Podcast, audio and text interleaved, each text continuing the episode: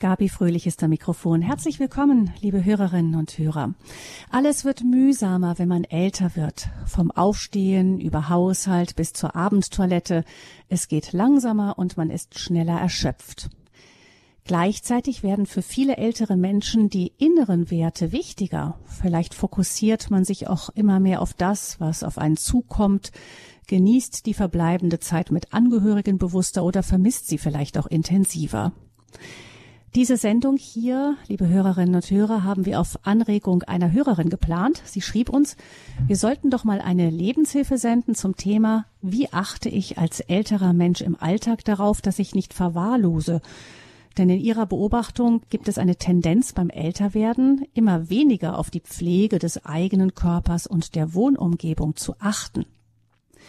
Ob man das allgemein so sagen kann und wenn ja, wie man dem entgegenwirken kann, Darüber sprechen wir heute mit Frau Dr. Ursula Sottong. Sie ist ähm, Expertin für die Begleitung von Menschen mit Demenz und ihrer Angehörigen und wir sprechen unter dem Titel Ich bin die Königin von Saba, würdevoll Leben im Alter. Und ich begrüße jetzt ganz herzlich hier bei uns im Studio hier im Rheinland Frau Dr. Sottong. Herzlich willkommen. Ja, vielen Dank. Frau Dr. Sokton, Sie haben 30 Jahre lang als Ärztin für die Malteser gearbeitet und dann jahrelang die Fachstelle Demenz der Malteser in Köln geleitet. Ähm, wiederum seit Jahrzehnten sind Sie jedes Jahr mit Pilgergruppen der Malteser in Lourdes gewesen. Ich weiß gar nicht, ob letztes Jahr auch. Da ging ja, nichts, ne? letztes ne? Jahr durch hm. Corona nicht. Das war das erste Jahr äh, seit 93, dass ich nicht in Lourdes war mit der Gruppe. Mhm. Genau. Sie sind auch mit Ihrem Mann Mitglied der Hospitalité in Lourdes, haben sich intensiv um Ihre eigene Mutter gekümmert, als diese älter wurde. Und Sie sind selbst auch seit kurzem sozusagen, ich sage bewusst sozusagen, im Ruhestand. Also eine Expertin für das Thema auf allen Ebenen. Ähm, sozusagen Ruhestand, wie sieht denn sowas bei Ihnen aus? Ja, das ist eigentlich ganz lustig, ne? Das, allein das Wort Ruhestand, als würde man so alles von sich geben und hinsetzen und warten, dass es zu Ende geht. Äh, also für mich ist äh, das ein Übergang in eine neue Lebensphase. Ich bin weiter auch freiberuflich als Ärztin tätig mit verschiedensten Aufgaben. Das, was ich eben nicht mehr habe, ich habe neulich gesagt, die Sklavenhalterei ist abgeschafft. Ich muss nicht um Erlaubnis fragen, wenn ich einen Tag zu Hause bleibe. Ich muss keinen Urlaubsantrag stellen und keine Krankmeldung einreichen. Also ich finde, so jede Lebensphase hat viel Neues, und wie immer im Leben gibt es Vor- und Nachteile, aber ich würde das jetzt weder als Verlust noch irgendwie als schmerzhaft definieren. Es ist einfach ein neues Abenteuer, auf das ich mich jetzt einlasse. Ja, Sie haben ja auch mal gesagt, dass Sie ähm, sich auch noch so alte Jugendträume erfüllen möchten. Ja, es gibt viele Dinge, die, die man so im Laufe des Lebens nicht macht. Es gibt halt Dinge, ich weiß, ich habe spät angefangen, Tennis zu spielen und dann festgestellt, dass man mit 35 schon zur Seniorenmannschaft gehört. Da hatte ich dann keine Lust drauf, mich so zu definieren. Aber ich wollte immer Saxophon lernen, das kann man auch in meinem Alter noch. Ich habe ähm, als junge Frau viel gemalt in Acryl, das will ich auch wieder starten. Und ich hatte immer einen grünen Daumen und ich wollte nochmal Floristik lernen und habe mit unserem Floristen einen Deal gemacht, dass ich bei ihm nochmal auch einen Gesellenbrief erwerbe, vielleicht nicht so, wie es üblich ist, aber wir haben schon nachgefragt. Vielleicht bin ich dann die älteste Gesellin als Floristin, aber ich habe gedacht, also neben dem, was ich immer gemacht habe, so auch das Ärztliche, würde ich gerne mir ein ganz neues Feld auch erobern. Und da bin ich ja jetzt frei. Also ich denke, damit sind wir fast schon mitten im Thema drin, wenn es um das Älterwerden geht. Ich denke, wir werden über diese Haltung, nochmal was Neues zu probieren, ähm, ja, sich nicht so als abgeschlossen zu betrachten, noch weiter sprechen. Kommen wir zunächst mal zu Ihren ähm, persönlichen Erfahrungen mit Senioren. Sie haben ja über die Fachstelle Demenz und die Berat Demenzberatung lange intensiv damit zu tun gehabt, über die Lordfahrten auch. Da sind ja auch viele ältere Menschen dabei in der Familie. Älter werden ist in unserer jungdynamischen Gesellschaft für viele ein Schreckgespenst. Ähm, bei Ihnen sieht das anscheinend nicht so aus. Wie kommt das? Ja, das ist ja mehr eine Frage, ich glaube, der inneren Haltung. Sich zu sagen, das ist heute mein Tag der definiert sich nicht über mein Geburtsdatum, der definiert sich auch nicht übers Wetter, sondern der heutige Tag mit den wachen Stunden, der gehört mir und den will ich auch wirklich auskosten. Also es geht jetzt nicht um die Spaßgesellschaft, sondern das ist mein Lebensgeschenk, das koste ich aus und das mache ich auch zu meinem Tag. Gerade durch die Demenzarbeit habe ich gesehen, und das wissen wir auch, Immer dann, wenn uns Strukturen verloren gehen, dann sind wir im Risiko, auch in Richtung Demenz. Und wenn wir die Kontakte abbrechen lassen. Es ist natürlich eine Verführung, wenn man jetzt nicht mehr morgens zur Arbeit gehen muss, egal in welcher Form, dass man denkt, ich schlafe jetzt erstmal und dann gucke ich mal, wann ich anfange zu kochen oder mir was zu essen zu holen. Das kann man mal machen. Das führt aber dazu, dass die innere Uhr aus dem Gleichgewicht gerät. Und diese, diese Tagesstruktur gibt mir auch eine Ordnung. Ob ich jetzt dann morgens anschließend die Zeitung lese oder einkaufen gehe, mit meinen Kindern telefoniere. Es braucht diesen inneren Rhythmus. Und das andere ist halt, es braucht auch neue Herausforderungen und Kontakte. Man denkt ja, im Leben wird alles schlechter und man baut ab. Und das Spannende am Gehirn ist, dass wir immer wieder in der Lage sind, neue Neuronen, also neue Nervenzellen aufzubauen. Und zwar genau dann, wenn wir uns neuen Herausforderungen stellen. Und das gilt bis ins hohe Alter. Wobei es ist halt wirklich interessant. Manche Experten sagen, Frauen sollten eigentlich gut aufgestellt sein. Immer dann, wenn wir uns bewegen und reden, sind wir schon unterwegs für die neuen Neuronen. Aber um das jetzt nicht zu weitschweifig werden zu lassen, wenn ich neue Dinge anfange, dass ich möglicherweise anfange, Sprachen zu lernen oder also meine Idee war Floristik. Meine Schwägerin hat Baumschneiden gelernt und in ihrem Schrebergarten äh, Dorf alle Nachbarn beraten. Dann, dann bin ich unterwegs und entdecke eine neue Welt. Und ich glaube, dieses sich immer wieder in, auf neue Welten zu, äh, zu einzulassen, ist etwas, was mich selber belebt, was mir Freude macht und was mir auch hilft, in diesem Alterungsprozess im Kopf nicht zu altern. Dafür muss ich nicht Marathon laufen, das kann ich sogar noch im Rollstuhl, das kann ich, wenn ich bettlägerig bin. Und meine Erfahrung in Lourdes ist ja auch, kann mich an einen jungen Mann erinnern, der Zeit seines Lebens schon immer im Rollstuhl gesessen hat. Und der saß dann im Hospital mittags. Ich habe gesagt, er nimmt die Beichte ab. Und alle haben gewusst, der ist da und hört zu. Und das war so ein Geschenk. Er hat immer zu mir gesagt, was wäre, wenn ich nicht da wäre? Ja, sag ich, dann wird jetzt keiner zuhören. Und er war voller neuer Geschichten. Und auch das ist ja belebend, dass andere mir ihr Leben anvertrauen und ich mich darauf einlasse und ich wieder neue Dinge erfahre. Und solange ich das leisten kann, bin ich lebendig. Hm. Unsere Hörerin schrieb uns, als sie diese Sendung angeregt hat, ähm, sie beobachte eben bei Menschen, die sie kennt persönlich, dass wenn man in die Wohnung reinkommt, dass das oft eben relativ stickig ist, dass so manchmal bei älteren Menschen sowieso, äh, man achtet nicht mehr so darauf, wie man aussieht, ob man geduscht ist, ob die, ähm, ob die Wohnung auch äh, sauber und aufgeräumt ist, obwohl der oder diejenige vielleicht sogar körperlich noch dazu fähig wäre. Ähm, erleben Sie das auch so? Oder? Ja, das hat sowas mit, es lohnt sich nicht. Für wen mache ich das? Äh, ich würde immer sagen, für mich. Ich mache das für mich. Ich mache mich für mich schön. Ich lüfte für mich. Ich kann mich gut erinnern, meine Großmutter, die bei uns gelebt hat, mütterlicherseits, die hat immer dunkle Sachen getragen. Ich fand das als Enkelin so furchtbar, immer dieses Schwarz und dunkelblau und so. Und dann haben wir mit ihr verhandelt, ob man nicht wenigstens blau mit weißen Tupfen anziehen könnte, ja, sonntags. Dann haben wir ihr dunkelrot vorgeschlagen. Es fand sie irgendwie alles unpassend, weil sie so alt ist. Und dann haben wir immer gesagt, du bist so alt, weil du dich so alt machst. Wieso kannst du eigentlich keine bunten Sachen anziehen? Und dann das war so für mich so der eigentliche äh, Punkt. Mein Mann hört ja heute mit. Als sein Vater starb, kam dann anschließend seine Mutter zu uns für ein paar Wochen und trug schwarz.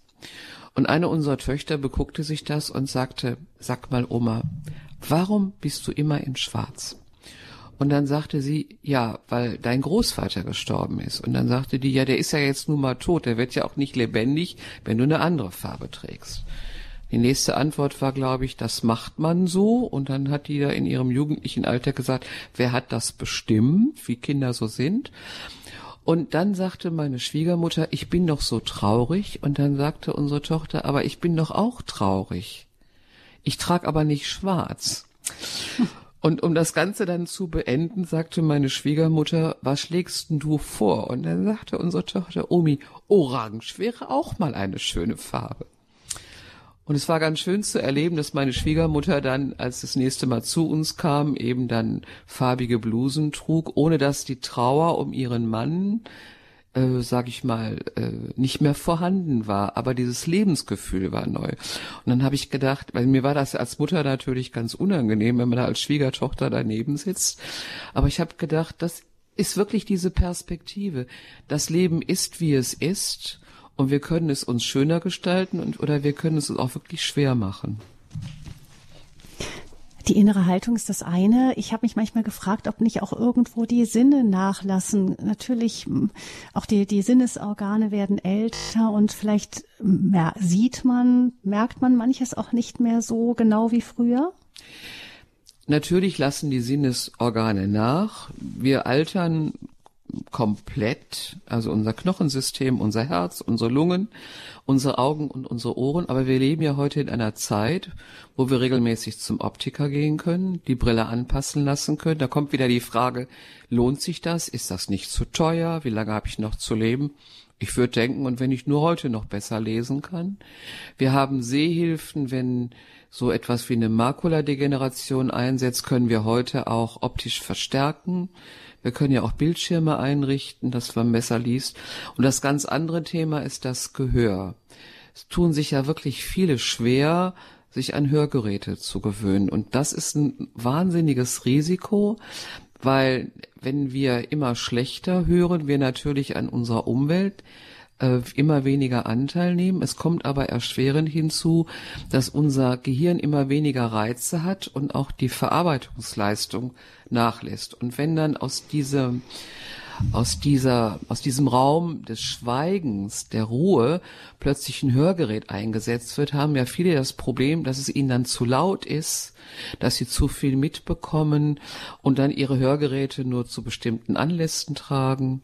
Taufen, Hochzeiten, Beerdigungen und das Gehirn auch nicht mehr gewohnt ist, diese Reize zu verarbeiten. Also die Akustiker können ja da ein ganz großes Lied von singen und ich versuche immer auch in Sprechstunden Menschen zu ermutigen, Anteil zu nehmen, weil Kommunikation lebt auch vom Hören.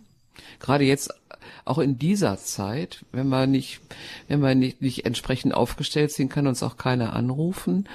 Aber es belebt uns auch. Und zum Beispiel Musik ist ja etwas, was ganz entscheidend ist für Wohlbefinden. Und wenn ich dann immer schlechter höre und dann meine Stereoanlage so laut anschalten muss, dass die Nachbarn zwei Häuser weiter mithören, ist das weder für die Nachbarschaft besonders, für die Verträglichkeit besonders angenehm, noch äh, habe ich diesen Hörgenuss. Und also ich glaube, wir haben so viele Möglichkeiten heute, diese sogenannten Defizite im Alltag, im Alter zu kompensieren. Das sind ja auch Leistungen der Krankenkassen, dass wir uns das gönnen sollten, dass wir uns das persönlich gönnen sollten, diese Hilfsmittel auch in Anspruch zu nehmen, damit wir auch am Leben teilhaben können.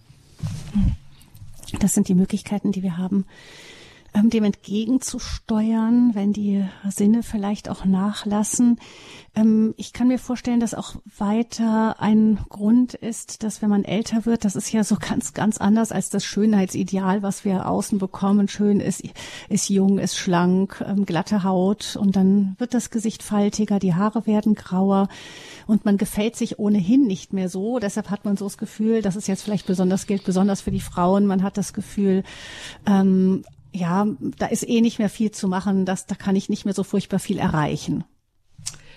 Also die Frage, ob man sich selber gefällt, fängt ja schon ganz früh an. Ne? Wenn die Mädels sich vor den Spiegel stellen und denken, die Beine sind nicht lang genug, der Po ist zu dick oder so. Also diese Selbstkritik ist ja bei uns Frauen irgendwie anscheinend auch ein Stück weit genetisch verankert. Und dann gucken wir auch noch in den Spiegel, in die Augen der anderen und lassen uns da auch noch mal mustern. Ich würde immer sagen, wer bestimmt eigentlich, was Schönheit ist?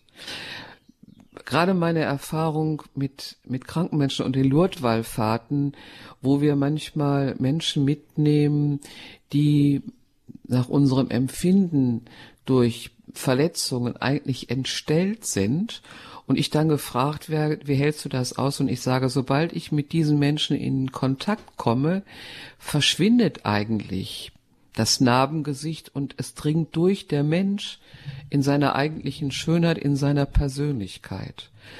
Und wenn man Enkel fragt, ob sie ihre Großeltern schön finden mit ihren Falten, dann ist das überhaupt nicht entscheidend, sondern also die, die würden dann sagen, also wenn ich zu meiner Großmutter komme, da kriege ich immer einen Pfannekuchen, den ich zu Hause nicht bekomme. Oder ich habe ja selber eine ganze Reihe von Enkeln, wenn ich dann gefragt werde, wie klappt das? Wunderbar.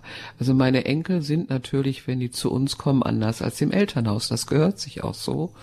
Und wenn ich dann schon mal sage, ich glaube, meine Haare werden ein bisschen weiß, die finden wir dann besonders schön. Und die Frage ist ja immer, wem erlaube ich, über mein Aussehen zu urteilen, eigentlich nur mir selber. Und wenn ich morgens aufstehe und meine Haare frisiere und gucke in den Spiegel, dann gefalle ich mir. Und wenn ich morgens aufstehe, ich stehe manchmal auf und sehe aus wie der Struwwelpeter, da könnte ich da jetzt einen Kopftuch drüber machen, aber dann denke ich, nee, ich möchte eigentlich wieder mit frisierten Haaren laufen. Und ich merke dann, wie meine eigene Stimmung auch besser wird, weil ich etwas für mich getan habe. Es gibt übrigens jetzt ja diese, ich habe vergessen, wie die heißt. Es gibt ja jetzt dieses Model. Die, man, in manchen Zeitschriften findet man die mit schneeweißen kurzen Haaren und diesen Riesenbrillen die es sich immer erlaubt hat, so rumzulaufen, wie sie das für richtig gehalten hat. Und die Vivian Westwood, dieser Edelpunk, die jetzt 80 wird, die jetzt noch mit 80 Jahren sich so kleidet, wie sie es für sich schön findet und ist ja ganz frappierend, die bestimmt immer noch die Mode.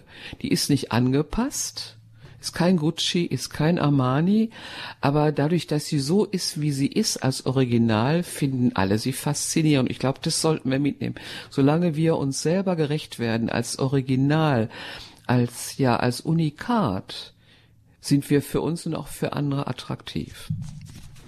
Also das sind ein paar Sätze für die Frauen in jedem Alter.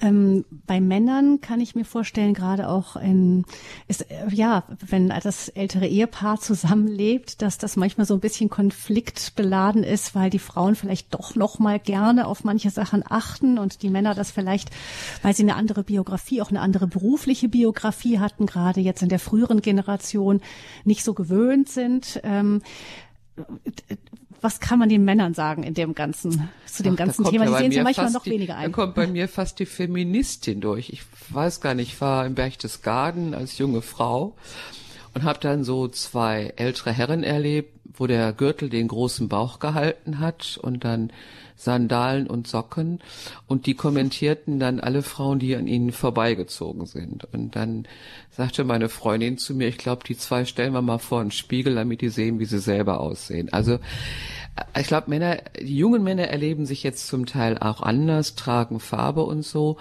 Aber ich also ich mein Eindruck ist, aber das ist jetzt ganz pauschal, ne? Also ich möchte auch den Männern nicht Unrecht tun, ist, dass Männer zum Teil andere Kriterien für sich selber in Anspruch nehmen. Und äh, das ist das eine. Und das zweite ist auch vieles als selbstverständlich hinnehmen. Also so, sagen wir mal, diese Erwartung, dass eine Frau ich sage jetzt mal mit 80, immer noch erwartet, dass ihr 82-jähriger Partner für sie attraktiv ist, könnte dazu führen, dass er denkt, wieso das denn? Ich bin jetzt 82. Aber Partnerschaft lebt ja davon, dass wir gegenseitig unsere Attraktivität erhalten. Und so ein Schluffes, der den halben Tag im Pyjama rumläuft mit ungewaschenen Haaren, ist ja nur wirklich nicht attraktiv. Und ähm, da, da entstehen natürlich auch Konflikte, aber das macht ja auch das Leben bunt sich gegenseitig herauszufordern und sich für sich selber und für den Partner auch schön zu machen. Ich glaube, wenn wir dann selber auch wieder mal schön gekleidet sind und das ist keine Frage des Geldes und gepflegt sind, dann merkt man ja auch selber, ne, heute ist ein besonderer Tag. Aber es hängt natürlich auch viel davon ab, dass man nicht aufgibt und eine Beziehung lebt ja davon, dass man sie bis zum Ende lebendig hält und sagt, also die Hose, die sieht echt aus, als würde deine Rente nicht für eine neue reichen. Ne? Äh, manchmal helfen ja auch die Enkel dann, wenn die kommen und sagen, also Opa, weißt du, also die Jeans, ne, die hat schon Kaiser Wilhelm getragen. Ne? Und dann sagt dann der Großvater, der kannte das noch nicht, ja, wie gut für ihn. Also ich glaube, solche Dialoge halten Familienleben lebendig und geben mir auch eine Chance, immer wieder zu gucken, bin ich eigentlich noch richtig, weil ich bin ja auch soziales Wesen. Ich bin ja nicht nur für mich da, sondern auch für andere. Und äh, wenn ich attraktiv bin, dann habe ich auch einen Kreis um mich herum, der Lust hat, mit mir in eine Beziehung einzutreten. Attraktivität heißt ja eigentlich auch, dass die anderen sich aufgefordert fühlen, mit mir in so einen Dialog einzutreten. Also ich glaube, das ist schon ganz entscheidend. In den beruflichen Jahren ist man natürlich gezwungen. Da gibt's immer Vorgaben. Die Betriebswirte haben meistens Anzug und Krawatte oder wenn man in der Pflege arbeitet, hat man einen sauberen Kittel an und wenn man äh, Busfahrer ist, hat man seine Uniform, da gibt es äußere Rahmenbedingungen. Wenn das entfällt, bin ich natürlich mehr gefordert, aber ich kann das ja machen und ich kann mich dann entscheiden, wenn ich mein Leben lang eben keine grünen Korthosen anziehen durfte im Beruf, dann kann ich die jetzt mal tragen, weil das ist die Freiheit, des sogenannten Ruhestandes, neue Dinge auszuprobieren. Ich bin die Königin von Saba. Würdevoll Leben im Alter, das ist unser Thema hier in der Lebenshilfesendung bei Radio Horeb und unser Gast ist Frau Dr. Ursula Sotong. Sie ist ähm, viele Jahre lang beruflich mit Demenzpatienten beschäftigt gewesen und ihren Angehörigen und Expertin, also im Thema auch Altern.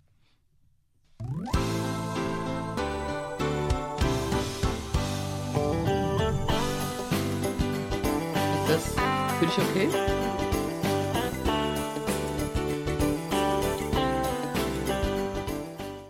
Ich bin die Königin von Saba. Wir sprechen hier in der Lebenshilfesendung über das würdevoll Leben im Alter und was wir dazu beitragen können, dass im Altern das Leben noch würdevoll ist. Unser Gast Dr. Ursula Sotong, die lange Jahre bei den Maltesern die ähm, Arbeitsstelle für Demenz geleitet hat und jetzt auch im Ruhestand noch viel auch mit Vorträgen und auch als Ärztin unterwegs ist, als Freischaffende jetzt. Ich begrüße als erste Hörerin aus dem Kölner Raum Frau, jetzt hoffe ich, dass ich den Namen richtig ausspreche, Sichon. Frau Sichon? Sichon, ja. Grüße Sie, guten Morgen. Ja, guten Morgen. Ich bin 73 und äh, wie es mir äh, der liebe Gott äh, geschenkt hat, ich habe seit meiner Kindheit eine äh, verkürztes Bein und man hätte, man hätte mir äh, schon vor 50 Jahren helfen können, äh, weil äh, ich, äh, also ich habe immer gehinkt, mein ganzes Leben lang. Und ich habe inzwischen etliche Male versucht, Orthopäden zu finden, die mir geholfen hätten. Ich verstand nicht, warum ich hinkte. Äh, und dann, es dauerte, also das, es ist ein ganzer, ganzer äh, Schwanz von äh, Erlebnissen, die ich hinter mir habe. Und ich habe festgestellt, ich, irgendwo war ich in der Schmerztherapie, ich konnte nicht mehr laufen und so weiter, aber ich wollte nicht aufgeben und habe immer wieder mhm versucht zu verstehen. Meine Hüften, ich bin fünfmal dran operiert worden, die waren okay. Frau äh, Sichern, habe ich verstehen wir es richtig, dass Sie durch diese Beeinträchtigung jetzt immer noch Schwierigkeiten haben? Haben Sie dazu eine Frage? Äh, nein, ich habe das durch. Das heißt, äh, ich bin jetzt auf dem, auf dem äh, so weit gekommen, dass ich selber verstanden habe, was los ist. Ich habe mhm. äh, äh meinen, äh, also ich bin zuerst mal zur äh, Schmerztherapie gegangen, mhm. Ganganalyse und so weiter und habe dann immer wieder. Sie haben selber ganz viel unternommen und, ähm, und ähm, ich sollte möchten gerne an, andere ermutigen, das auch zu tun, dass das, man selber aktiv wird. Auch. Aber aber das ist, ist, es noch nicht. Ich habe mhm. jetzt äh, habe ich äh, angefangen, äh, auf meinen Vorfuß zu achten, weil ich merkte, dass der äh, dass der Vorfuß überhaupt nicht beachtet wurde. Und weil ich mir damit helfen konnte, habe ich dann zuerst mal Pappe und Watte und sowas. Mhm. Also Sie sind sehr kreativ geworden dann selber. Ja, mhm. und irgendwann hat mir jemand gesagt, das ist wirklich äh, passiert. Äh, ich sollte Kork nehmen, der ist, mhm. äh, der legt man unter den Fußboden, Bodenbeläge und mhm. damit konnte ich äh, ausprobieren. Ich habe Jahre ja. gebraucht, um, um wirklich zu verstehen, was, was ich brauchte. Frau Sichand, äh, Genau, jetzt würde ich gerne der Frau Dr. Sauton das mal weiterreichen, eben auch diese, diesen persönlichen Einsatz, der sich ja offensichtlich bei Ihnen sehr gelohnt hat, um, ähm, um ein Problem, dem man so lange nicht irgendwie klar war, was es ist, Herr zu werden. Also wir erleben ja heute, dass in der Medizin viele Dinge möglich sind, die vor 30, 40, 50 Jahren so noch nicht denkbar waren. Nicht nur, weil die Operationstechniken andere waren, auch Narkosen und das Wissen in der Medizin ist ja exponentiell hochgeschossen. Von daher, wenn Sie sagen, man hätte Ihnen helfen können, das kann ich gut verstehen. Auf der anderen Seite sehen wir ja heute gerade an der Corona-Epidemie, dass wir immer wieder lernen müssen, mit medizinischen Dingen umzugehen. Was mir gut gefällt bei Ihnen, dass Sie eigentlich nicht aufgeben, sondern, und Sie sind ja Expertin Ihres eigenen Körpers, immer wieder neu versuchen, ähm, Ihr Leben zu verbessern mit Ihren Einschränkungen durch das verkürzte Bein. Das kann man, man könnte jetzt hingehen und mit Ihnen eine große Studie machen über mehrere Monate das Aber auf der anderen Seite, das ist das, was so, glaube ich, ganz entscheidend ist, dass man im Alltag immer wieder guckt, wie kann ich mir mein Leben erleichtern? Was kann ich selber ausprobieren und dann möglicherweise auch mit dem zuständigen Hausarzt zu besprechen? Mhm. Das, äh, ich möchte auch noch etwas dazu sagen, wie weit ich jetzt stehe. Äh, Im Moment ist es so, dass äh, äh ich irgendwann mal, also ich bin von, vom Orthopäden zum Orthopäden hingegangen. Ich bin mhm. äh, von äh, äh, Schuhmacher, orthopädischen äh, Schuhmacher. Sie haben eine lange Odyssee hinter sich, mhm. genau. Ja. Und Sie stehen, ja. Hab Wir haben noch mehrere Le Hörer, die in der Leitung warten, deshalb ähm, Aha. können Sie uns vielleicht erzählen, wie Sie, wo Sie jetzt stehen. Ich äh, habe jetzt ein paar äh, ein paar Sandalen, die ich mir da mhm. irgendwann mal äh, äh, gekauft habe, äh, äh, Zehenfrei, mit Zehenfreiheit. Mhm. Zehen, wie heißt das? Ach, ja. Ja, die, Zehen sind dann frei, ja. Genau. Und, und dadurch können Sie jetzt besser laufen. Ich gefunden, hm. mit mir zusammen angefangen hat, das, das zu verwirklichen an meinen Füßen, was, äh, die Men was äh, praktisch äh, die äh, äh, Orthopäden nicht festgestellt haben, dass ich mhm. äh, äh, mir hat man einfach nur die, die Ferse hoch äh, erhoben. Ja. Und Frau, Frau Sichern, ja. Frau Sichern, wir dank, vielen Dank, dass Sie uns das erzählt haben. Sie haben offensichtlich einen Experten gefunden, der Sie dann auch wirklich unterstützen konnte und die lange Suche hat sich gelohnt. Sie sind dran geblieben. Das können wir vielleicht am Schluss festhalten von Ihrem Beitrag. Die nächste Hörerin meldet sich anonym. Ich grüße Sie. Guten Morgen. Hallo, guten Morgen. Äh, Frau Sotong, grüße Sie, Frau Doktor. Folgendes. Ähm, ich bin 71, mein Mann 73. Das heißt, wir sind äh, Pensionäre daheim auf uns selber geworfen. Das heißt, für die eigene Körperhygiene täglich zu sorgen, tägliche Aufgabe. Mhm. Und meine Appelle immer, weil er nichts riecht, er hat irgendwie Nasenprobleme. Äh, dann ist ja das Problem Duschen. Oder wenn ich da, im, im Frühjahr, ich wollte nur den, den Unterschied sagen. Früher immer mit Appellen, mit Bitten, mit, also mit, ja, mit Negativ, ne, so. Und wenn ich das aber, ich habe irgendwie den Bogen gekriegt, lustig machen kann, sage Mensch, na, boah, jetzt habe ich bei der Weißwäsche wieder keine Unterhose von dir oh, wie können wir das ändern? Du hast doch einen ganzen Stapel da. Ah ja, stimmt, stimmt, muss ich wieder dran denken. Also ich sage jetzt mal dieses, dieses, dieses Umkehr, drauf, drauf achten, äh, nicht äh, mit, mit dem Daumendruck oder du musst doch oder mm, wie mir zu anderen, weil das ist ja eine Sache, mit der Sache redet man nicht mit anderen drüber. Ne? Das ist eine Sache mhm. zwischen uns beiden. Das ist also praktisch. Darf ich, darf ich ja gleich mal das, äh, ja, was sagen, ja. dazu was sagen? Was Sie machen, dass wenn Sie Kinder haben, ja. der Ehemann ist ja kein Kind, ne? Dann stellen Manchmal Sie ganz schnell dann stellen Sie ganz schnell fest, wenn Sie immer nur den Finger in die Wunde legen, dann ja. ist das angewandte Physik, Druck erzeugt Gegendruck. Ja, ja. Wenn Sie aber loben, ja, wenn sie sagen, meine Güte, das hat, hast du aber schon super hingekriegt, ja. dann schwillt so der Kamm, ne? Und im ja. Grunde genommen das, was sie machen, sie sind noch, sind schon auf dem Weg. Also wenn sie dann ihrem Mann sagen, also heute riechst du so super, du würdest mich sofort verführen können, fällt er vielleicht in Ohnmacht, aber dann sind sie im Grunde genommen da unterwegs und sagen, also wie mit dem Alkoholiker, der sagt, die Flasche ist schon halb leer und sie, die ja. nicht viel tragen, ja. trinken würden, sagen, die ist halb voll.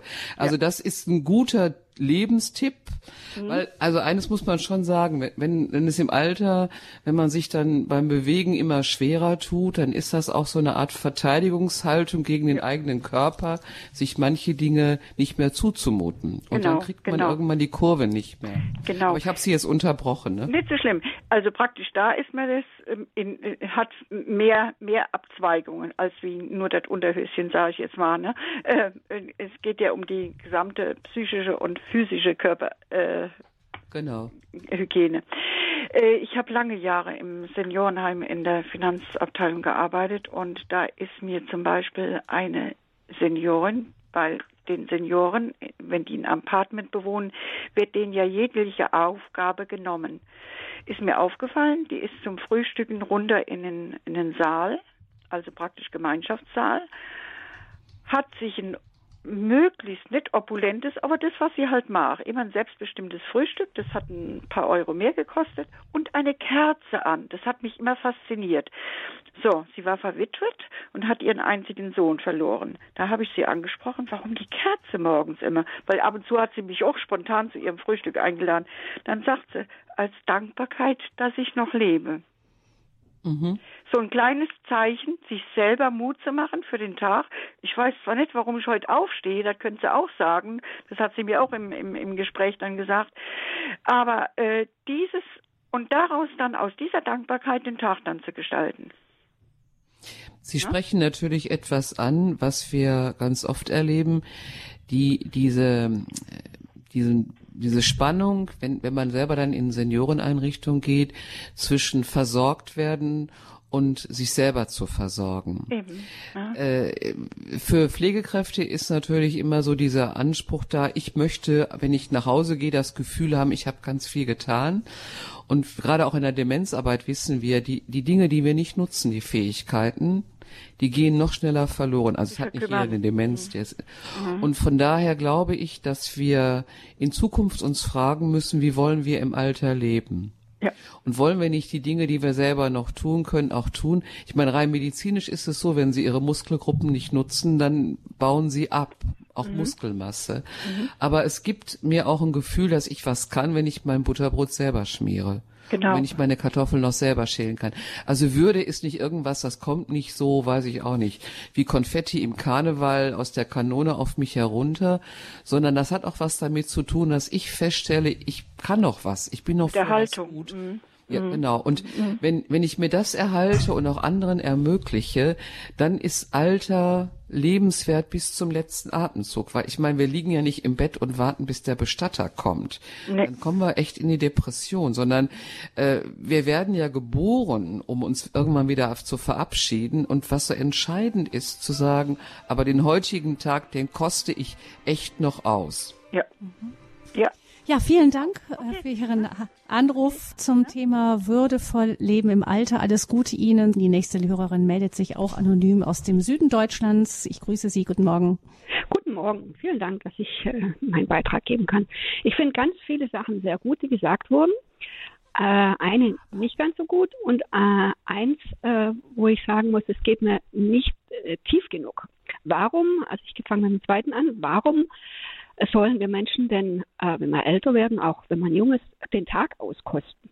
Dazu muss man ja eine Motivation haben. Und für mich ist es ganz klar, wenn ich depressiv bin, dann habe ich die Motivation nicht. Wenn ich aber Freude am Leben habe, wenn ich mich selbst annehmen kann, mein Leben annehmen kann, und das ist in der Wurzel verbunden mit, mit, mit dem Gottesglauben, sage ich. Manche Menschen, denen ist es geschenkt, die können auch ohne, ohne Gottesbeziehung das Leben wertschätzen, aber ich denke, die meisten, die brauchen das.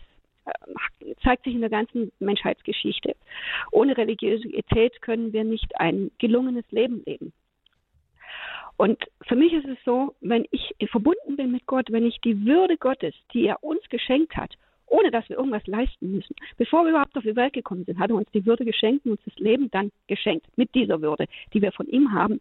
Wenn wir das in uns aufnehmen können, dann können wir in der nächsten Folge sagen, ja, diesen Tag möchte ich auskosten, weil es ein Geschenk ist weil er mir das Leben geschenkt hat und weil er das Leben liebt und uns so viele Diversität, so viele schöne verschiedene Sachen geschenkt hat, die vielen schönen Farben in der Natur, die vielen schönen verschiedenen Blumen, die vielen schönen Tiere, Vögel, alles.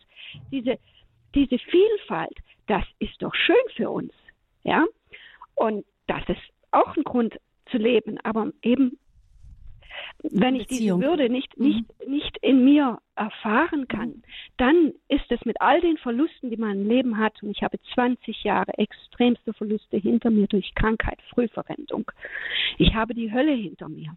Und trotzdem kämpfe ich weiter, mehr Leben zu erfahren, überhaupt ins Leben zu, zu kommen, lange Jahre. Ich bin wie in einem tosenden Meer gewesen, 17 Jahre lang, dass ich nur noch nach Luft schnappe. Das ist Gott sei Dank also weitestgehend vorbei. Also es ist wichtig für einen Einzelnen zu sagen, irgendwie, was tut mir gut? Ja, was tut mir gut? Und nach außen zu gehen, andere zu fragen, die in einer ähnlichen Situation sind, gerade die Frau mit ihrem Fuß, ja, mhm. ähm, andere zu fragen, andere Betroffene, auch Fachleute und dann sich das zusammenzuklamösern und rauszufinden, was von dem, was mir als Tipp gegeben wurde, tut mir gut. Auch ausprobieren, weil jeder ist ja anders. Ja, nur weil der Arzt Dr. Med ist, heißt es noch lange nicht, dass der weiß, was mir persönlich gut tut. Der ist ja von der Pharmaindustrie weitestgehend aus und fortgebildet. Und die Pharmaindustrie hatte kein Interesse am Wohl des Einzelnen. Die hat Interesse an ihrem Geldbeutel. Das muss man auch immer sehen. Da bin ich lange, lange ganz arg angefahren. Mhm. Und inzwischen sage ich eben, wie, was tut mir gut? So. Das mhm. andere, angepasst sein. Was ist denn, wenn ich im Alter bin, zu Hause und nicht mehr raus muss, gezwungenermaßen, wie kleide ich mich? Sagt die Frau, äh, die Ärztin. Naja, wenn ich in so Schlabberhosen rumrenne, bin ich nicht attraktiv für meinen Partner. Kann sein, kann nicht sein. Ich hatte mal einen Partner, der ist auch zu Hause immer in, in, in Krawatte und in, also mit, mit Hemd, gebügeltem Hemd rumgelaufen. Und ich sage, was machst du das ist unbequem? Sagt er, weil ich den ganzen Tag in so, in, in so Arbeitsklamotten rumrenne, ich will mich schön machen für zu Hause. Ich will mich für mich schön machen. Und umgekehrt, wenn ich die ganze Zeit in der Firma war und immer mit Anzug und Krawatte rumgerannt bin, dann will ich zu Hause auch mal in Schlapperhosen rumrennen. Wichtig ist doch für die Attraktivität, ob die inneren Werte, das hat die Frau Sotung ja auch gesagt, siehe Oma, und die Authentizität, das Liebevolle, das Würdevolle und die Sauberkeit, also es ordentlich ist. Das finde ich wichtig. So, jetzt bin ich fertig. Mhm. Wunderbar. Sie haben uns viele Stichworte geliefert und zum einen eben, dass Sie sagen, das Leben kann ich doch nur auskosten, wenn ich es wirklich als Geschenk empfangen kann. Ja, keiner von uns, Frau Dr. Soktan, hat das, hat das Leben selber, sich selber gemacht. Es ist ein Geschenk und es ist natürlich ein besonderes Geschenk, wenn wir es als solches auch wahrnehmen dürfen und dann auch jemanden haben, der uns das schenkt und da zu dem in, dann in Beziehung stehen können. Das ist ja tatsächlich nochmal eine ordentliche Motivation mehr. Also ich finde das schön für Sie, dass Sie durch Ihre Gotteserfahrung, durch Ihr religiöses Erleben Stütze für, für Ihren Alltag gefunden haben. Was wir nicht unterschätzen dürfen, und wir hatten ja gerade Ostern, ist da dieses Golgatha-Erlebnis. Mein Gott, mein Gott, warum hast du mich verlassen? Also diese, diese Beziehung zu Gott oder dieser Dialog mit Gott, äh, ist schon manchmal für Menschen so, dass sie in so ein Tal kommen, wo sie die Antenne nach oben nicht mehr wahrnehmen. Und gerade auch Mutter Teresa, von der wird ja berichtet, dass sie viele Jahre in einer Nacht gelebt hat, bevor sie wieder Kontakt bekommen hat. Wir wissen nicht, warum manche Menschen durchs Leben gehen und eben kaum Probleme haben, körperliche, medizinische und andere ganz viele. Auch das, manche verlieren viele Angehörige, manche schaffen das mit allen Angehörigen alt zu werden.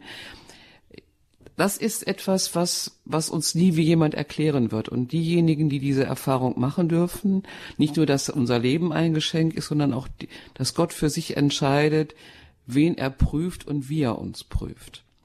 Das ist das eine. Das andere ist aber auch, dass unser eigener Beitrag gefragt ist. Es geht ja schon im Paradies los, dass wir die Erde gestalten sollen. Dieser Gestaltungsauftrag trifft uns jeden Tag neu. Äh, das fängt, Gott sei Dank schneit es nicht, das fängt schon beim Schneefegen an, das mache ich auch vor allen Dingen für die Nachbarn, wenn ich morgens nicht rausgehe, damit da keiner stürzt. Und dieser Gestaltungsauftrag, der ist nicht normiert. Die Inneren laufen im Sari und andere laufen halt in, in langen Hosen oder wie auch immer, sondern dieser Gestaltungsauftrag ist etwas für andere, aber auch für mich. Und es gibt so ein schönes Wort im Neuen Testament, du sollst den Nächsten lieben wie dich selbst. Das heißt, wenn ich für mich selber diese Eigenliebe nicht empfinden kann, weil das ist das Modell, kann ich auch den anderen nicht annehmen.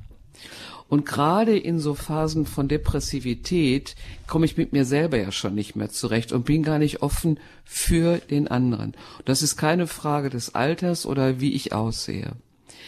Die Frage, ob ich jemanden, wie ich attraktiv ich jemanden finde oder nicht, ist das eine. Das andere, was wir aber schon erleben im Alter und vor allem dann, wenn Menschen alleine leben, ist diese wirkliche Verwahrlosung. Dass man sich aufgibt und denkt, es lohnt nicht mehr, warum soll ich mich heute waschen und morgen waschen, wobei diese Duschkulturen, also ich bin noch groß geworden, dass man samstags gebadet hat und sich ansonsten mit äh, Waschlappen und Seife ganz Körper gepflegt hat. Das sind ja auch kulturelle Aspekte und manche Länder haben gar nicht so viel Wasser wie wir. Also das, da spielt das nochmal eine Rolle. Aber die, das Risiko, um, äh, wenn man in Wohnungen von alternden Menschen kommt, da ein Stück weit für sich selber zu verwahrlosen, das ist da. Und das muss man sehen. Und wir sehen eben auch dann Krankheitsbilder. Ich verwahrlose da nicht nur, was meine Kleidung anbelangt. Ich bin dann in meinen Medikamenten nicht mehr äh, nachhaltig, in meiner Ernährung, zum Beispiel bei Diabetikern und dann ist die Frage, und dann gebe ich Ihnen recht, mein Leben ist ein Geschenk und das ist auch eine Verantwortung für mich, dass ich dieses Geschenk gut pflege. Mhm. Kann ich alles unterschreiben? Ich würde einfach nur sagen zum Schluss, man sollte sich jeder fragen, für wen lebe ich? Mhm. Gerade wenn man mal Danke, dass Sie das mit hineingeworfen haben in die Sendung. Vielen Dank Ihnen. Alles Gute Ihnen und wir hören dann weiter bei Frau Anna, die uns aus, Süd aus Tirol anruft. Grüß Sie, Frau. Grüß Gott. Ganz herzlichen Dank für diese Sendung. Ich hätte ganz, ganz viel zu sagen. Ich werde 85 Jahre. Danke von früh bis spät und staune, welche Gnade mir Gott gibt. Ich war, bin im Bauernhof aufgewachsen mit 24 Jahren und wir waren zehn Geschwister und, groß, und viele Leute im Haus. Fünf, mit 24 Jahren bin ich in den Pfarrhof gekommen, bin dann 45 Jahre Pfarrershälterin gewesen 20 in Altbach, 15 in Saalfelden, 10 in Backerstein und habe damals mit meiner Schwester zusammen für unsere Mutter, die war Witwe, ein Haus gebaut neben dem Elternhaus und alle weichenden Geschwister haben eine Heimat gehabt und wir haben viel gefeiert. Und jetzt bin ich Pension. Das heißt, ich bin schon 15 Jahre wieder im Haus, bin allein, Mutter ist gestorben, Gerda ist gestorben. Aber die Angehörigen kommen noch gerne zu mir. Jetzt natürlich in Corona nicht mehr. Und damals, wie ich nach Haus gekommen bin, nach meiner 45-jährigen Dienstzeit, hätte ich gesagt, mit Höhen und Tiefen, dann hat mich der Schwager und die Schwester hergebracht und dann habe ich beim Auto aussteigen gejuchzt.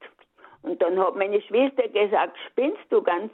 Ich bin jetzt frei, ich bin frei. Dann habe ich gesagt, ach doch, schön ist es schon für Menschen sorgen. Ich habe viele, mit vielen Menschen zusammengearbeitet.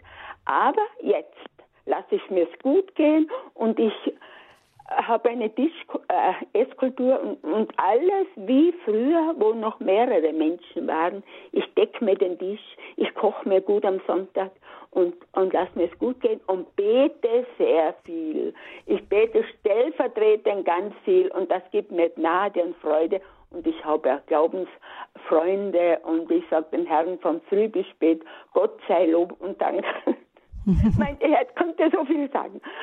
Auf Radio Horeb und Radio Maria, das ist also eine Freundschaft, die einen einfach wachsen und leben lässt. Und der Glaube ist sowieso das größte Geschenk. Ich denke, wir hören es an Ihrer Stimme schon, dass Sie Lebensfreude um sich herum verbreiten. Ich möchte gerne noch den einen Tipp mitgeben, sich tatsächlich, das machen wir ja schon, wenn wir jung sind. Ich merke das, wenn meine Kinder nicht im Haus sind, eine Esskultur sich zu erhalten. Ähm, meistens ähm, sucht man sich dann irgendwie etwas, was ganz schnell geht und mit dem Decken nimmt man es auch nicht mehr so ernst und vielleicht nimmt man sich ein Buch und liest nebenher oder so. Aber ähm, da, da gehört ja auch einiges an auch Bewusstsein Bewusstsein dafür zu, was ist das Essen eigentlich, was bedeutet es für mich und ist es wirklich nur wertvoll und wenn etwas wertvoll ist, bekommt es ja auch einen Rahmen, wenn andere dabei sind. Oder kann das nicht auch für mich alleine einfach wichtig sein? Das möchte ich gerne mal mitnehmen noch.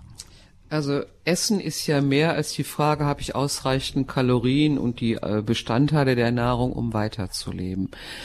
Ähm, Essen ist ja etwas, was uns einhalten lässt. Also ich bin jetzt mal ein bisschen medizinisch. Wenn, wenn wir Menschen äh, erleben, die sehr viel Stress haben und die so, sag ich mal, fast schon über der Spülmaschine essen, damit die Krümel nicht auf den Boden fallen.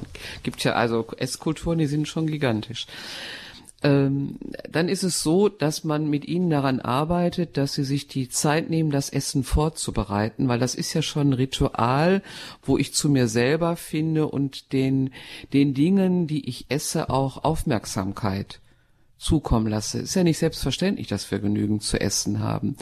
Und dann decke ich mir den Tisch und nehme mir diese Zeit und dann kommt, kommt der Körper auch zur Ruhe, rein medizinisch und hat jetzt die Möglichkeit, diese Nahrung aufzunehmen und auch gut zu verdauen, wie wir das brauchen für uns selber. Und dadurch, dass wir ja nun wirklich Geschöpfe sind, hat der liebe Gott sich auch bei unserem Bauplan bestimmt was gedacht, warum wir das brauchen. Das andere ist ja auch, dass wir in unserem Leben gewohnt sind, ähm, bestimmte Tage auch im, in der Esskultur besonders zu bedenken, Geburtstage, Namenstage, festliche Tage und uns auch nochmal deutlich machen, welche, in welchen Zeiten wir leben.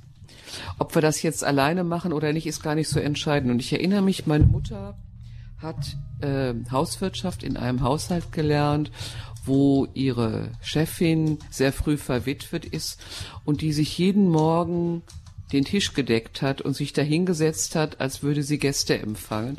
Und meine Mutter sagte, das wäre so beeindruckend gewesen, dass sie sich dieses Leben so erhalten hat und sich hat nicht nehmen lassen, diese Kultur zu pflegen. Und der schön gedeckte Tisch, der animiert mich ja auch. Also rein vom Gehirn her ist es so, Schönheit belebt auch meinen Tag. Also dunkle Tage, wir merken das ja selber, uns geht's gleich besser, wenn das Sonnenlicht äh, unsere Tage erhält. Und das gilt eben auch für eine schöne Tischkultur, die uns selber emotional auch anders anspricht. Und gerade wenn wir eben nicht mehr mit anderen zusammen sind, ist es das, was wir uns selber gönnen, damit wir auch diese, sag ich mal, die, dieser Ernährung auch die nötige Aufmerksamkeit zukommen lassen im Sinne von Danke, dass, dass es das auch für mich gibt. Ja, vielen Dank für Ihren Anruf. Darf ich noch kurz was sagen? Tipps. Ich habe ja? einen schönen Herrgottswinkel und bete immer bei Kerzenschein. das ist auch wichtig. Ja. Ja. Ja. Auch eine Form von Schönheit, etwas, was einem wichtig ist, schön zu gestalten. Dankeschön für Ihren Anruf. Alles Gute Ihnen nach Tirol. Und dann geht's weiter in München mit Frau Klier. Guten Morgen. Guten Morgen, grüß Gott. Ja, ich bin die Frau Klier. Ich rufe jetzt an. Vielleicht hören Sie es von der Stimme her. Ich gehöre jetzt nicht genau zu dem Personenkreis, aber ich möchte stellvertretend für meinen Vater sprechen, der leider vor zwei Jahren kurz nach der Geburt meiner Tochter verstorben ist und auch selbst schon fast 20 Jahre Witwer war. Meine Mutter sehr bald gestorben ist. Ich war auch erst Anfang 20. Mein Vater war auch erst nicht mal, nicht mal 60 Jahre alt und da weiß ich halt, wie wichtig das ist, sozusagen, dass die Hygiene des Menschen, die Tischkultur und alles so wichtig ist. Mein Vater zum Beispiel, der hat immer darauf Wert gelegt, sich den sozusagen, wenn er sich rasiert, nass zu rasieren. Ich kann meinen Mann heute nicht überreden, das zu machen, was ich viel schöner finde als mit diesem blöden Apparat. Jedenfalls war es für meinen Vater immer so eine Kultur. Ich war da immer ganz fasziniert, habe immer zugeschaut, wenn er das dann im Bad gemacht hat. Und überhaupt dieses, er hat seine äh, Hose angezogen mit der Falte, die habe ich dann immer gebügelt. Das heißt, ich habe versucht, so ein bisschen die Sachen, die er durch meine Mutter gewohnt war, ihm weiter aufrecht zu erhalten. Und ich finde, wenn man das sich in der Familie teilt, also die Kinder oder die, meinetwegen die Enkel können sich auch mit einbezogen fühlen oder Neffen und Nichten, dass die schauen, dass sie vielleicht diesen Menschen das ein bisschen aufrechterhalten, was er so sein Leben lang geschätzt hat an seiner Frau, ist auch eine gute Sache. Dass man nach ihm schaut, dass man ihn zum Ausflug mitnimmt, dass man einfach ihm auch mal sagt, Papa, du riechst aber gut oder Opa, du riechst gut. Oder ihm genauso wie ich, er hatte eine kleine Rente, ich habe jetzt auch nicht so viel verdient, aber ich habe also immer dann geschaut, immer eine schöne, gute Hose zu kaufen, in einem guten Männergeschäft und einen schönen Pullover, dass er einfach mal, weil er hat darauf Wert gelegt, wenn er draußen unterwegs war, immer gut gekleidet zu sein. Zu Hause hat er irgendwas angehabt, weil es war ja niemand da und zum Arbeiten im Garten, aber draußen war es ihm immer wichtig, dass er rasiert ist, dass er gebadet hat, er war der Badetyp, kein Duschtyp, auch wenn mein Bruder es gerne ändern wollte. Und ich finde, das sind so Sachen einfach, und auch die Tischkultur, er hat sich selber sein Essen gemacht, war am Tisch gesessen, schön gedeckt und das ist eine wichtige Sache, finde ich, einfach. Und mhm. vor allem, was ganz, ganz wichtig ist, finde ich, dass man schaut, der liebe Gott das einem vielleicht die Gnade schenkt, nochmal Freunde zu finden. Mein Vater hat im hohen Alter nochmal Boccia-Freunde gefunden und die haben ihm nochmal richtig schöne Jahre bereitet. Diese Zusammenkünfte, mhm. diese Gespräche mit den Männern, das Lustigsein, aber auch das Traurigsein, das Wehmütige über die alte Zeit zu sprechen, das hat ihm nochmal viele, viele schöne Jahre geschenkt, die er nicht mehr erhofft hatte nach den vielen Jahren, wo er seine Frau vermisst hat.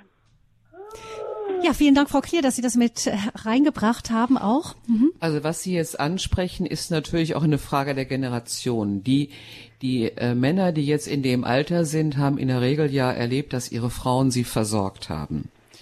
Dass sie Kleidung rausgelegt haben, bekocht haben und so. Wir haben ja. Genau so ist es. Ja, wir haben ja jetzt eine Situation, ich habe ja selber auch Schwiegersöhne, die konnten vor meinen Töchtern bügeln. Äh, wir haben jetzt auch eine Generation von Vätern, wenn man rausguckt, die mit ihren Kindern unterwegs sind, die wickeln und windeln. Da hat sich eine ganze Menge verändert in diesen Generationen, auch wenn jetzt unter dem Lockdown mehr die Mütter zu Hause waren im Homeschooling. Aber wir haben auch eine Männergeneration, die sich selber auch anders kleidet, auch im Freizeitlook. Also ich denke, das, das spielt schon eine große Rolle bei der Generation Männern, die jetzt alleine sind. Und wir erleben schon auch nochmal, dass wenn die Frauen verwitwen, ihre Männer überleben, in der Regel auch mehr soziale Kontakte haben, weil die sich nicht nur über den Beruf definiert haben. Also Frauen sind schon auch, es, bei den UN-Konferenzen war es so schön, äh, dass es heißt, die Frauen haben ihre Geschichten, die sie sich erzählen und die sie miteinander teilen. Das ist bei Männern läuft das auf einer anderen Ebene. Aber ich glaube schon, dass gerade auch in den Beziehungen jeder seinen Teil einbringt, Mann, und Frau, und dann, wenn eben jemand alleine bleibt, durch die nachfolgenden Generationen da viel, auch wie Sie das beschreiben, eingefangen werden kann. Weil eines ist klar, ne? Dadurch, dass Sie sich um Ihren Vater gekümmert haben, haben sie ihm gezeigt, dass er ihnen wichtig ist. Und jeder von uns möchte ja auch für einen anderen Menschen Bedeutung haben, wichtig sein. Also wenn wir auch mit Kindern und Jugendlichen arbeiten, die schon mal äh, vom Weg abkommen, dann ist immer die Frage, für wen ist mein Leben wichtig? Für wen bin ich mit meinem Leben bedeutsam? Und das nennen wir dann eben Zusammenleben, das nennen wir Sozialleben. Und wenn Sie ihm dann sagen, ich freue mich, wenn du frisch rasiert kommst, dann merkt er, ich mag das mal jetzt stellvertretend, dass ihnen das auffällt und durch diese Aufmerksamkeit zeigen wir dem anderen Menschen, du bist mir so wichtig, dass ich mir die Zeit nehme, hinzugucken, wie du aussiehst und mir auch noch und dir gönne, darüber zu reden. Und das ist Zusammenleben. Das ist wirklich Zusammenleben. Vielleicht noch ein Punkt dazu. Ähm, mir ist das auch aufgefallen, dass wenn man als Angehöriger die Zeit hat, die Kraft hat, sich da zu kümmern, auch drum, ähm, das ist ja oft dann nochmal ein Paradigmenwechsel, wenn jemand doch ins Pflegeheim dann muss. Manchmal ähm, entschließen sich die Angehörigen dann schließlich schweren Herzens dazu. Und da wird ähm, oft, ja, da gibt es manche Pfleger, die achten da auch drauf, aber die haben natürlich viel, viel weniger Zeit und achten natürlich viel, viel mehr aufs Praktische einfach da wurde uns also damals auch gesagt, ja bitte, also die Hosen mit Gürtel und so alle weg. Das waren halt diejenigen, die so die würdevolleren waren. Bitte schön dafür umso viel, umso mehr Jogginghosen. Ich konnte das natürlich nachvollziehen, weil ähm, dort äh, man hat da natürlich einfach wenig Zeit und da muss es einfach praktisch sein und schnell gehen. Aber da geht ja dann äh, in so einem Kontext manchmal auch was verloren. Ja, und die Frage ist immer, muss das so sein? Muss immer der Pfleger den anderen komplett anziehen? Oder da verändert sich auch gerade was in, im Selbstverständnis der Altenpflege im Sinne von Erhalten von Fähigkeiten, ähm, kann ich nicht dem anderen zumuten, Dinge selber zu tun. Wir haben natürlich die Situation, ich bin jetzt mal ein bisschen forsch. Ich habe ja selber als Studentin in meiner Nachtwache gearbeitet. Wir haben so die Vorstellung, zwischen sechs und acht morgens müssen alle gewaschen und angezogen sein. Das gilt auch für die Altenpflege. Ich kann ja im Laufe des Tages auch noch mal eine Strickjacke wechseln. Also die Menschen haben ja 24 Stunden Zeit und wir sind wahnsinnig gedrillt. Das ist in der ambulanten Pflege sowieso noch mal viel extremer, weil wenn jemand in der ambulanten Pflege in den Haushalt kommt, hat nur eine halbe Stunde, dann muss das funktionieren. Und dann ist die Frage, das wird jetzt viel diskutiert von den Altersforschern, müssen wir nicht anfangen, neu über Leben im Alter nachzudenken, auch für uns selber, was wollen wir uns erhalten, wo können wir selber unsere Beiträge leisten und äh, ja, um uns auch selber zu zeigen, wir können noch was. Ja, um uns auch selber das Gefühl zu geben, wir sind nicht nur abhängig. Und da muss man mal gucken, da gibt's, wer sich einlesen will, da gibt es jetzt viel Literatur, die kommt, wie wollen wir, und das gilt ja jetzt vor allem für die Generation, die noch etwas jünger ist, wie wollen wir unser Leben im Alter gestalten, wie wollen wir zusammenleben und ist die Antwort auch, dass jeder alleine in seiner Wohnung lebt. Es gibt ja jetzt mittlerweile auch Lebensgemeinschaften, wo jeder sich mit seinen Fähigkeiten einbringt zum Wohle aller. Ich glaube, da wird sich in den nächsten Jahren viel verändern. Mhm. Ich danke Frau Klier für Ihren Anruf aus der Perspektive einer Angehörigen. Vielen Dank, dass Sie uns das erzählt haben. Und wir kommen jetzt nach Karlsruhe zu einer Hörerin, die sich wiederum anonym meldet. Grüß Sie Gott. Guten Morgen. Guten Morgen allerseits. Ich äh, wollte sagen, wir müssen, ich bin 76, äh, da müssen wir auch noch denken, uns die Selbstverantwortung äh, doch zu erhalten denn auch von Ärzten, äh, die, die manchmal gar nicht wissen, was sie tun oder die, die auf der Flucht sind bei der Arbeit, äh, da kann man auch nicht so viel erwarten. Wir müssen überall mitdenken. Und ich habe jetzt das Problem gerade mit der Impfung, äh, dass, äh, dass der Gesundheitsminister für uns alle denken will. Hm. Und, äh, also Sie plädieren dafür, dass man selber selbstständig auch bis ins Alter hinein ähm, sich als Verantwortlicher ja, fühlt und, ich und um, sich um sieht auch. Die jetzt hm. für Ältere ausgesucht sind. Und, hm. Äh, dann, äh, also da, das möchte ich gerne, darf ich das kurz an Frau Dr. Sotong noch weiterreichen, eben das Zusammenspiel zwischen ähm, hm.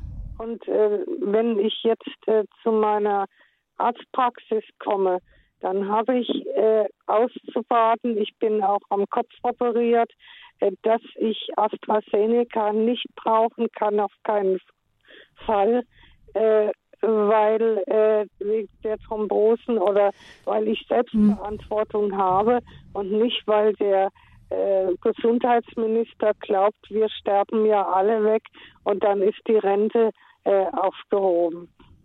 Hm. Es können ja vielleicht mal doch, ich würde das gerne an Frau Dr. Sotong weitergeben. Das ist ja gerade jetzt im Zusammenhang, unsere Hörerin drückt es aus mit der Impfung, mit den ganzen Entscheidungen, äh, die da jetzt getroffen werden. Man hat das Gefühl, ähm, das kenne ich auch von anderen durchaus, das Gefühl, andere entscheiden für einen. Man hat selber eigentlich gar nicht mehr so viel zu kamellen. Es ist so, wenn man zum Arzt kommt, ähm, wird man je nachdem, welche Einstellung welcher Arzt hat, äh, doch ziemlich klar mit einer klaren Meinung konfrontiert. Das muss so oder so laufen und der Einzelne hat kaum noch das Gefühl, irgendwie etwas dazu beitragen zu können. Ich möchte jetzt gar nicht so sehr auf die Impfdiskussion eingehen. Mir kommt es jetzt hier an dieser Stelle mehr darauf an, wie sehr bin ich noch Protagonist meines eigenen Geschehens. Gerade im zunehmenden Alter wird man vielleicht auch nicht mehr so ernst genommen. Ach, ich bin ja jetzt selber Ärztin. Ich höre mhm. immer so zu. Ich habe schon gehört, ich bin von der Pharmaindustrie abhängig oder so. Es ist halt so, wenn Sie als Patientin oder Patient zu ihrem Arzt gehen, dann ist dieser Arzt oder diese Ärztin darauf angewiesen, auf die Informationen, die sie mitbringen. Und diese Informationen, die sie mitbringen, sind dann zu überprüfen. Ich mache das mal ganz, ganz sachlich. Jetzt sagen Sie, ich habe immer Schlafstörungen. Dann kann man darüber nachdenken, gibt man Schlafmittel oder nicht. Dann fehlt möglicherweise die Information, ich habe immer Schlafstörungen, weil ich Angst habe oder mehr. Und die große Herausforderung, die wir in der Medizin, in der Praxis ja haben, ist, dass ähm, die Wartezimmer voll sind, dass die ärztliche Gesprächsleistung schlecht bezahlt wird und dass das ein Unternehmen ist, was sich auch finanzieren muss, wo Gehälter zu zahlen sind, wo Mieten zu zahlen sind. Und das ist ein ökonomisches Unternehmen. Das ist also jetzt keine, kein ehrenamtliches Gutmenschentum, sondern ich muss in bestimmten Zeiten Menschen durchschleusen und werde auch noch überprüft. Das muss man einfach mal ganz sachlich sehen. Mein Mann hat 37 Jahre eine Praxis gehabt und wir haben, wir sind auch als Familie ganz oft auch im Notdienst eingesprungen, weil dann nachts auch keine Helferinnen da waren. Das ist das eine. Das andere ist halt die Frage, und das ist etwas, äh, das sieht man jetzt auch bei den Impfungen, dass die Frage, was ich dem Einzelnen auch verordnen darf, nicht was ich kann, sondern darf, auch bestimmt wird vom Bundesgesundheitsausschuss, der festlegt, wie rare Güter verteilt werden. Also die ähm, die, die, das, die Kasse für Gesundheitsleistungen hat ja nicht nach, ist nicht nach oben offen, ist beschränkt. Und dann heißt es halt, ich kann nur in einem bestimmten Maß Leistungen dem einzelnen Patienten auch verordnen. Das ist ja ein mhm. Riesenthema. Wenn wir uns da mit anderen Ländern vergleichen, Papst Franziskus ist da ziemlich hinterher, dann sagt er, ihr, ihr, ihr beklagt euch auf einem hohen Niveau. In anderen Ländern haben wir diese Gesundheitsleistung ja überhaupt nicht. Ich habe viel in Osteuropa gearbeitet, könnte ich viel zu erzählen. Und dann ist es so, wir sind auch oft sehr ungeduldig, wenn wir uns überlegen, dass innerhalb kürzester Zeit Impfstoffe entwickelt worden sind, für die früher Jahrzehnte in Anspruch genommen wurden und diese auch produziert werden müssen. Es ist ja nicht so, dass die Impfstoffe nicht nur entwickelt werden müssen, sondern auch die ganze Produktionskette entstehen muss. Ich rede jetzt gar nicht über Gesundheitsminister und Verteilung. Dann ist es eigentlich ein medizinisches Wunder, dass wir heute überhaupt schon so weit sind, dass wir diese verschiedenen Impfstoffe haben. Und da muss man einfach sagen, normalerweise entwickelt die Industrie, die Pharmaindustrie ein Medikament ganz lange. Und dann gibt es mehrere Studien auf verschiedenen Ebenen, um zu gucken, sind die Nebenwirkungen, die auftreten, so wenig schädlich, dass man dieses Medikament in die Apotheke bringen kann. Das Ganze ist dermaßen beschleunigt und wir haben es ja bei AstraZeneca gesehen, dass bei den Studien erstmal die älteren Patienten oder älteren Menschen nicht beteiligt mhm. waren. Das ist ja genau das Problem. Und diese ganze Frage der Verteilung ist natürlich ein Riesenthema. Mhm.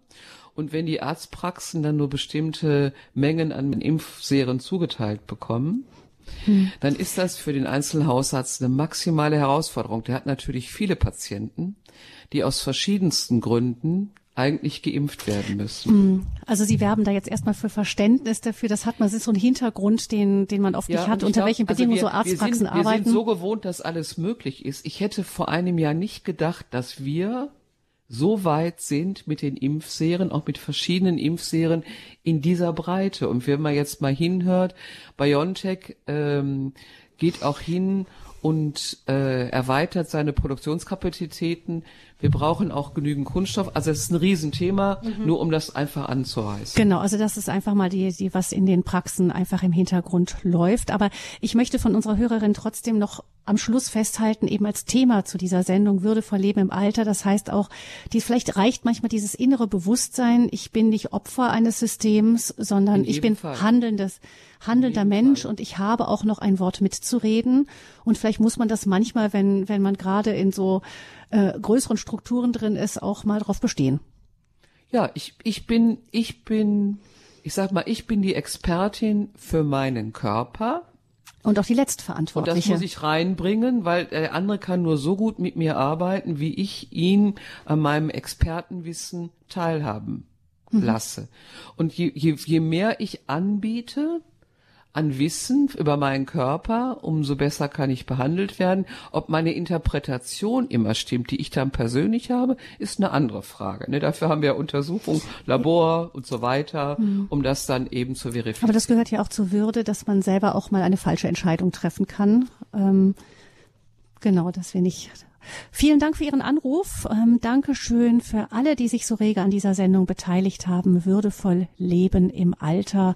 Die Titel gegeben, ich bin die Königin von Saba. Das passt vielleicht zu der einen Anhörerin noch eben. Wir verstehen uns als Königskinder und das bleiben wir bis ins hohe Alter. Und es ist auch unsere Verantwortung, das dann so zu leben und zu tragen bis zum Schluss. Diese Königskrone. Vielen Dank, Frau Dr. Sotong, dass Sie uns hier für mit Ihrer langjährigen Erfahrung da zur Verfügung gestanden haben mit Danke für Vater. die Einladung. Alles Gute Ihnen für das, was Sie sich jetzt noch alles so vorgenommen haben. Ich denke, dass das eben auch das ist, was wir ja schon früh rechtzeitig ansteuern können, nicht den Ruhestand zu sehen als etwas, ich werde jetzt noch geparkt bis zum Ende, sondern eben es ist eine große Chance in unserer Kultur, unserer Zeit mit dieser freien geschenkten Zeit noch ganz viel anzufangen. Das nehme ich jetzt auch noch mit. Die Sendung können Sie nachhören im Internet unter horeb.org in der Sendereihe Lebenshilfe in der Mediathek oder aber unter Leben in Beziehungen. Alles Gute wünscht Gabi Fröhlich Ihnen noch einen schönen und gesegneten Tag.